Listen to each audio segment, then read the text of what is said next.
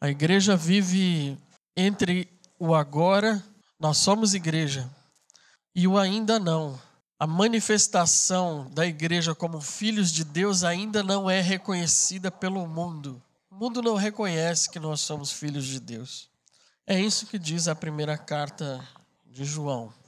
E o versículo escolhido diz assim, na nova tradução na linguagem de hoje: Meus amigos, Agora nós somos filhos de Deus, mas ainda não sabemos o que vamos ser. Porém, sabemos isto: quando Cristo aparecer, ficaremos parecidos com Ele, pois o veremos como Ele é.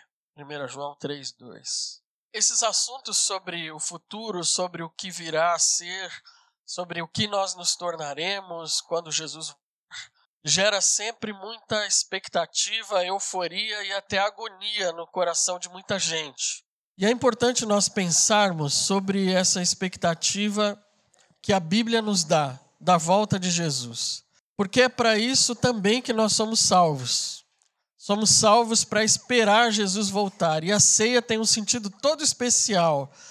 Porque quando ela foi instituída, Jesus disse: Façam isso em memória de mim, e fazendo isso, vocês vão estar dizendo para o mundo que eu estou para voltar, não é? Nós ceiamos hoje sem a presença física de Jesus, apenas com a sua presença espiritual em nós. Mas haverá o dia que, quando ele voltar, nós ceiaremos com ele. É isso que a Bíblia nos, nos diz. E sobre todas essas expectativas e euforias que nascem no nosso coração quando nós falamos sobre o que nós vamos ser quando Jesus voltar, teremos um corpo glorificado, semelhante ao corpo de Jesus, que não tinha limitações de espaço, de tempo, de qualquer natureza, porque ele se integrava em tudo, em todos os lugares. Os discípulos estavam esperando alguma coisa acontecer, eles estavam fechados num lugar e de repente Jesus aparece no meio deles né, e diz: Paz seja convosco. E a gente fica imaginando que nós vamos ter um corpo parecido com o corpo de Jesus, que não se limitava a portas para entrar, que não precisava é, das formas convencionais que nós temos hoje para acessar as coisas, mas ele tem um corpo glorificado, um corpo que não tem essas mesmas limitações que os nossos corpos hoje têm. E todas essas coisas maravilham muito o nosso coração. Mas enquanto esse, essa realidade não se apresenta, ela não se faz de fato para a nossa vida, enquanto Jesus não vem, nós vivemos o agora. E o que nós temos no agora? No agora, nós somos a igreja, nós sabemos disso, a Bíblia nos diz isso, o Espírito de Deus comunica com o nosso espírito que nós somos filhos de Deus, mas nós não temos o reconhecimento do mundo que nós somos filhos de Deus. Se você ler os versículos anteriores e os que vêm depois deste que nós lemos, você vai perceber isso. João está falando sobre legitimidade, sobre ser filho e ser reconhecido como filho.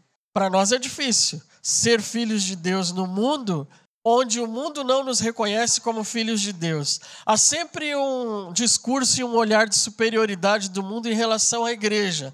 Não é? Há sempre alguém querendo ditar as normas aonde a igreja pode ou deve ir, o que deve fazer e o que não deve fazer. As pessoas sempre tentam nos dizer em que nós devemos acreditar.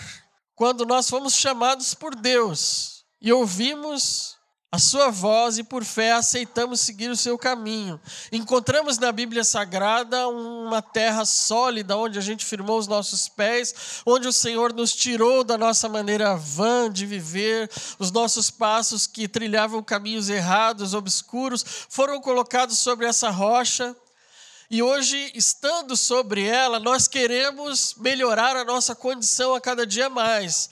A gente olha para o que vem a ser, para o que virá a ser, e nós queremos que esse tempo chegue, de fato, quando a igreja possa ser reconhecida como a igreja de Jesus, como os legítimos filhos de Deus, como aqueles que têm a mesma luz do seu Salvador, que brilham neles. Mas não é assim que acontece. O agora ele às vezes é obscurecido por muitas outras questões que estão à nossa volta.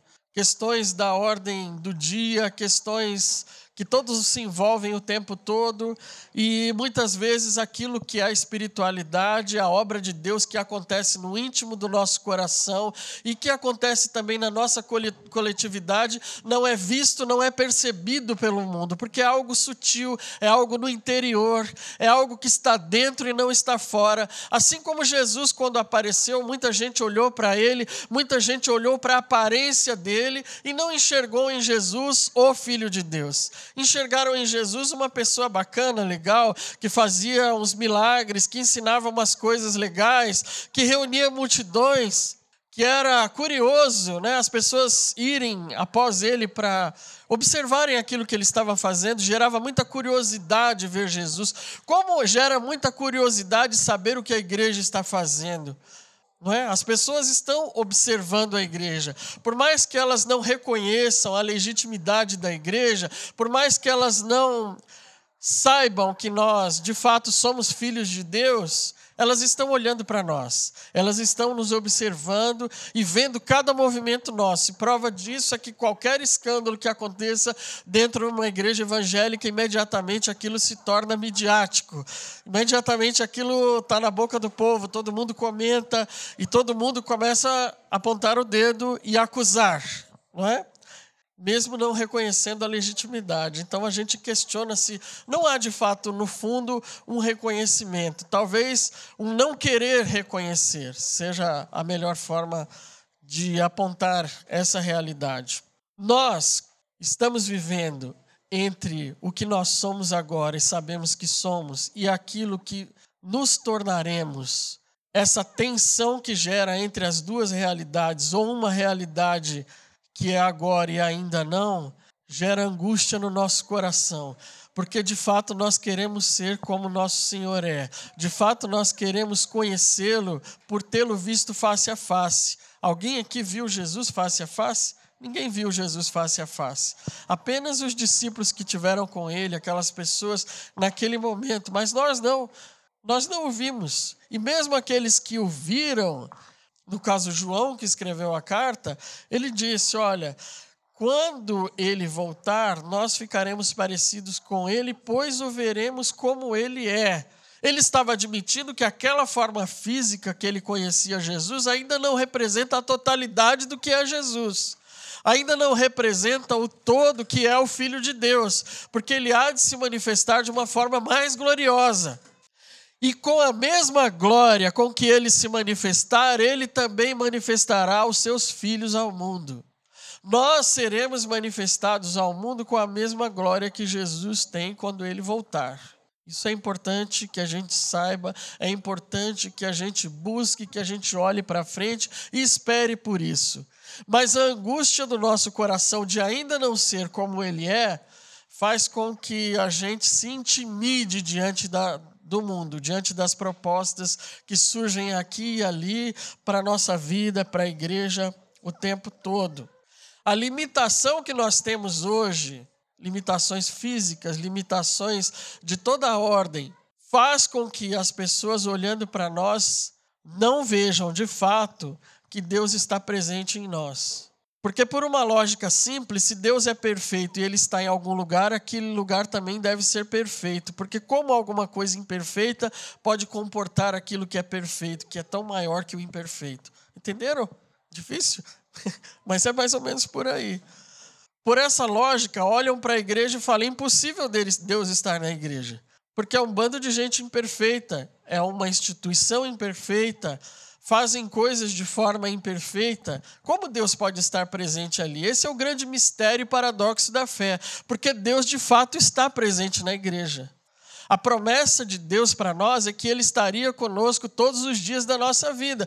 Portanto, o agora, que não é aquilo que nós seremos ainda, a toda a nossa forma de ser, imperfeitos, é a forma como Deus se comporta em nós hoje. Não significa dizer que Deus comete os nossos erros, mas significa dizer que Deus está presente na igreja, mesmo a igreja sendo imperfeita. Isso nós temos que carregar no nosso agora, todos os dias.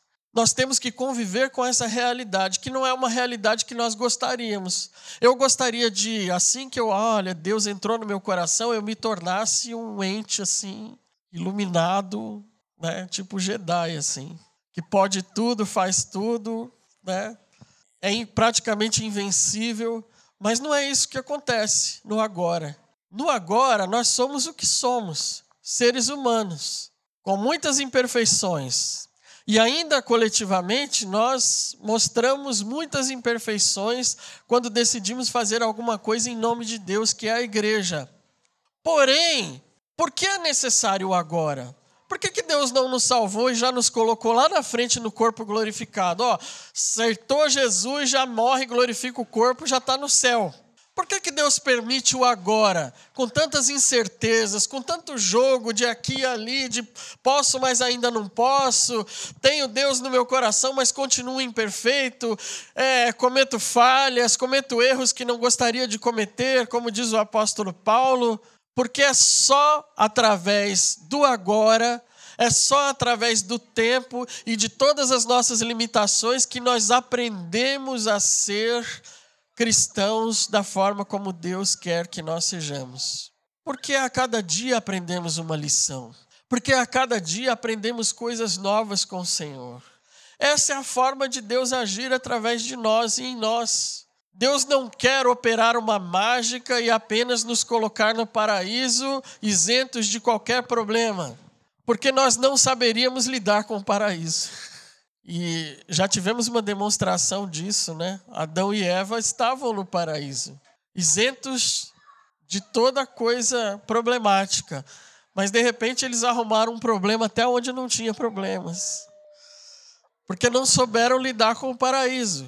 Então Deus providencia para nós o agora, que é o tempo de aprender, que é o tempo de crescer, que é o tempo da gente se lançar no laboratório de Deus para o amor, chamado vida chamado igreja.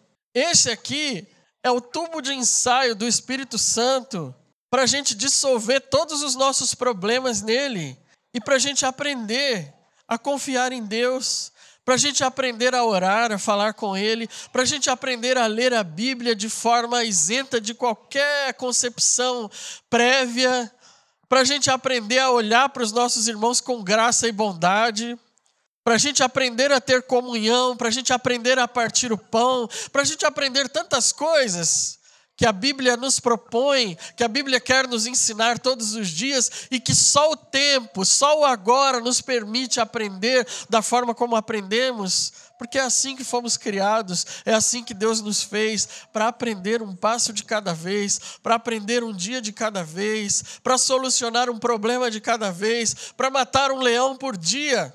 Você que espera a volta de Jesus, você que espera que Jesus venha logo e você ora assim e diz: Vem, Senhor Jesus, Maranata, resolve todo o problema desse mundo, glorifica logo o meu corpo, me leva para o céu. Não quero mais passar por problema, não quero mais passar por dificuldade, não quero mais sofrer as aflições que eu sofro aqui. Aprenda a extrair de toda dificuldade que você passa e que você vive aqui as lições que o Espírito Santo quer ministrar no seu coração para que você chegue perfeito onde o Senhor quer que você chegue, para que você seja lapidado a cada dia, para que assim como o ouro passa pelo fogo para ser refinado e lapidado e se torne algo precioso, você também possa ser lapidado e refinado e se torne uma pedra preciosa nas mãos de Deus.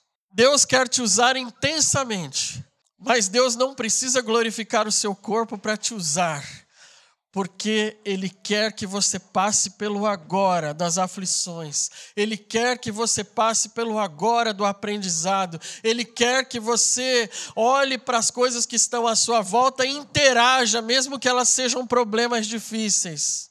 Deus quer que você levante a sua cabeça no agora.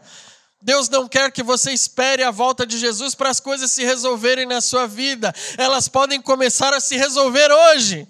Mesmo que a solução do seu problema não seja exatamente aquela que você sonha, mesmo que a solução do seu problema não seja exatamente aquela que você idealiza, porque tem problemas que nós temos que conviver com eles o resto da vida. A questão é como que eu interajo com esse problema. A questão é como que eu olho para esse problema. Já ouviram uma frase antiga que os pastores diziam assim? Alguns pastores, evidentemente, diziam assim: Olha, não fale para Deus o tamanho do seu problema, mas fale para o seu problema o tamanho do seu Deus. É verdade, é verdade. Quando a gente começa a olhar para o problema e achar ele muito grande, a gente fica paralisado diante dele. Mas se a gente, por um momento, tirar o foco do problema e começar a olhar para Deus, a gente vai perceber que Deus é tão imensamente maior que o nosso problema que outras soluções começarão a vir à nossa mente, que outros caminhos começarão a vir à nossa mente e aquele problema começa a se minimizar, começa a se diminuir e ele já não é mais um problema. O pecado é assim. Não existe problema mais sério para o ser humano do que o pecado. Você pode achar que a sua situação é difícil? Ah, não, está difícil para resolver. Olha só, já tentei de várias formas, é um caso insolúvel. Eu vou dizer para você: o seu pecado e o meu pecado, o nosso pecado, é muito mais difícil do que isso. É um problema muito maior do que esse. Só que por maior que seja o pecado, e aí tem outra frase fantástica que eu ouvia também dos pastores antigos, que diziam assim: para o maior dos pecadores, Jesus é o maior dos salvadores. Isso também é verdade. Porque não importa o tamanho do nosso pecado, o nosso Deus Salvador ainda é infinitamente maior do que ele. Viver entre o agora e o ainda não é uma coisa meio complicada, mas necessária o ainda não é quando não haverá mais pecado. O ainda não é o corpo glorificado. O ainda não é sentarmos à mesa junto com Jesus para cear com Ele na eternidade. Mas enquanto isso ainda não chega, tem o agora. E o agora é necessário. O agora é tete a tete, é vida. O agora é relacionamento. O agora é aprendizado o tempo todo. O agora é confrontação de realidade. E a gente não gosta muito de ser confrontado na nossa realidade. Mas Jesus é aquele que vem e confronta-nos na nossa realidade. Porque a realidade de Jesus é divina e não humana. E a realidade divina, sendo colocada diante da nossa realidade humana, é uma confrontação que faz a gente refletir e dizer assim: preciso mudar, preciso mudar, preciso melhorar um pouquinho mais, preciso abandonar essa prática, preciso deixar de fazer isso, aquilo, outro. E olha, Vou te dizer uma coisa: o Espírito Santo me converte todo dia. Todo dia tem alguma coisa que ele precisa me converter, porque eu sou muito pecador. Sou mesmo. Todo dia ele vem na minha consciência e fala: opa, acho que você passou a linha vermelha, volta. Vai lá e conserta. Vai lá e refaz aquilo lá. E eu dou muito graças a Deus porque o Espírito Santo age assim comigo. De outra forma, eu seria um perdido. Hoje a palavra de Deus está nos chamando te chamando, te convocando a vivenciar um agora com o Espírito Santo. Um agora consciente da limitação, sim, mas não ignorante em relação ao tamanho de Deus e à realidade do Espírito Santo que pode mudar a nossa vida a cada dia. A gente cantou Santo Espírito, você é bem-vindo aqui. Dar as boas-vindas ao Espírito Santo é um problema, porque a gente tem que estar preparado, porque ele vai querer andar com a gente o tempo todo. Ele não é daquele que quer ir embora, não. Ele quer caminhar com a gente todo dia. Ele quer acordar com a gente, ele quer levantar com a gente, ele quer ir para o nosso trabalho junto com a gente. Ele quer ler a Bíblia junto com a gente e mostrar algumas coisas que a gente não estava vendo. Ele quer, a gente, ele quer fazer com que a gente leia a nossa própria vida como Deus lê. E aí a gente começa a ver um monte de problemas, e a gente, ah, esse negócio de andar com o Espírito Santo, isso é um problema. O Espírito Santo faz a gente ver que, que há coisas muito mais importantes nos relacionamentos humanos do que em conceitos que as pessoas dizem. Que vale a pena você lutar por relacionamentos saudáveis, que vale a pena você lutar pelo seu casamento, que vale a pena você lutar pela sua relação familiar, que vale a pena você, mesmo que você chegue cansado, né? Que às vezes é difícil, não é fácil não. Você chega cansado no final do dia, o que você quer é tomar uma ducha, cair na cama e. Puf, mas você sentar e, e os seus filhos pularem em cima de você. É, só tem acontecido frequentemente lá em casa. E até blasfemei contra o Espírito Santo. Falei, ô oh, Senhor, tem misericórdia. Dá vontade de pegar e jogar na lata do lixo. Mas não, perdão, Senhor, não falei isso. Não falei isso. Porque é, ele é intenso, esse baixinho aí, ele é intenso. Né? E a gente tem que estar tá energizado para interagir. Mas é uma bênção. Louvado seja o Senhor pela vida dele. Aprendo com ele todos os dias. O Espírito Santo usa muito meus filhos para me ensinar as coisas. Muito, muito, muito, muito, muito, muito. Aliás, paternidade e maternidade é uma escola de Deus para a vida do ser humano. É uma coisa impressionante. Se filhos aprendem com os pais, os pais, então, com os filhos, acho que muito mais. Muito mais. Nós estamos refletindo sobre ser igreja. Isso é ser igreja. Caminhar com o Espírito Santo e ouvir dele todos os dias que os nossos problemas podem ser minimizados se a gente olhar para o tamanho do nosso Deus. Que a nossa realidade pode ser infinitamente melhorada se a gente só mudar a perspectiva do nosso olhar se a gente prestar atenção nas lições que nós temos que aprender com o agora e deixar aquilo que ainda não veio lá para frente. Não se preocupe muito, não, porque o seu destino está garantido nas mãos de Deus. Você vai para o céu. Não se preocupe com isso. Você vai para o céu. Se preocupe com o agora. É o agora que garante a nossa estada lá. Se eu não me preocupar com o agora, não adianta eu cruzar os braços e ficar Jesus vem, Jesus vem, Jesus vem, volta Jesus, volta Jesus. Eu apodreço falando isso aqui. Né? Já tem dois mil anos que Jesus não voltou. E pode ser que ele demore mais dois mil anos, não sei. Como pode ser que ele volte amanhã. Como pode ser que eu não termine essa pregação e a gente seja arrebatado aos céus. Amém? Amém. Alguns disseram amém, outros estão preocupados. Vamos ficar em pé e vamos orar para que o Senhor nos dê um agora cheio de Espírito Santo que edifica o nosso coração e nos ensina a caminhar para o céu. Em nome de Jesus. Dê a mão a quem está do seu lado.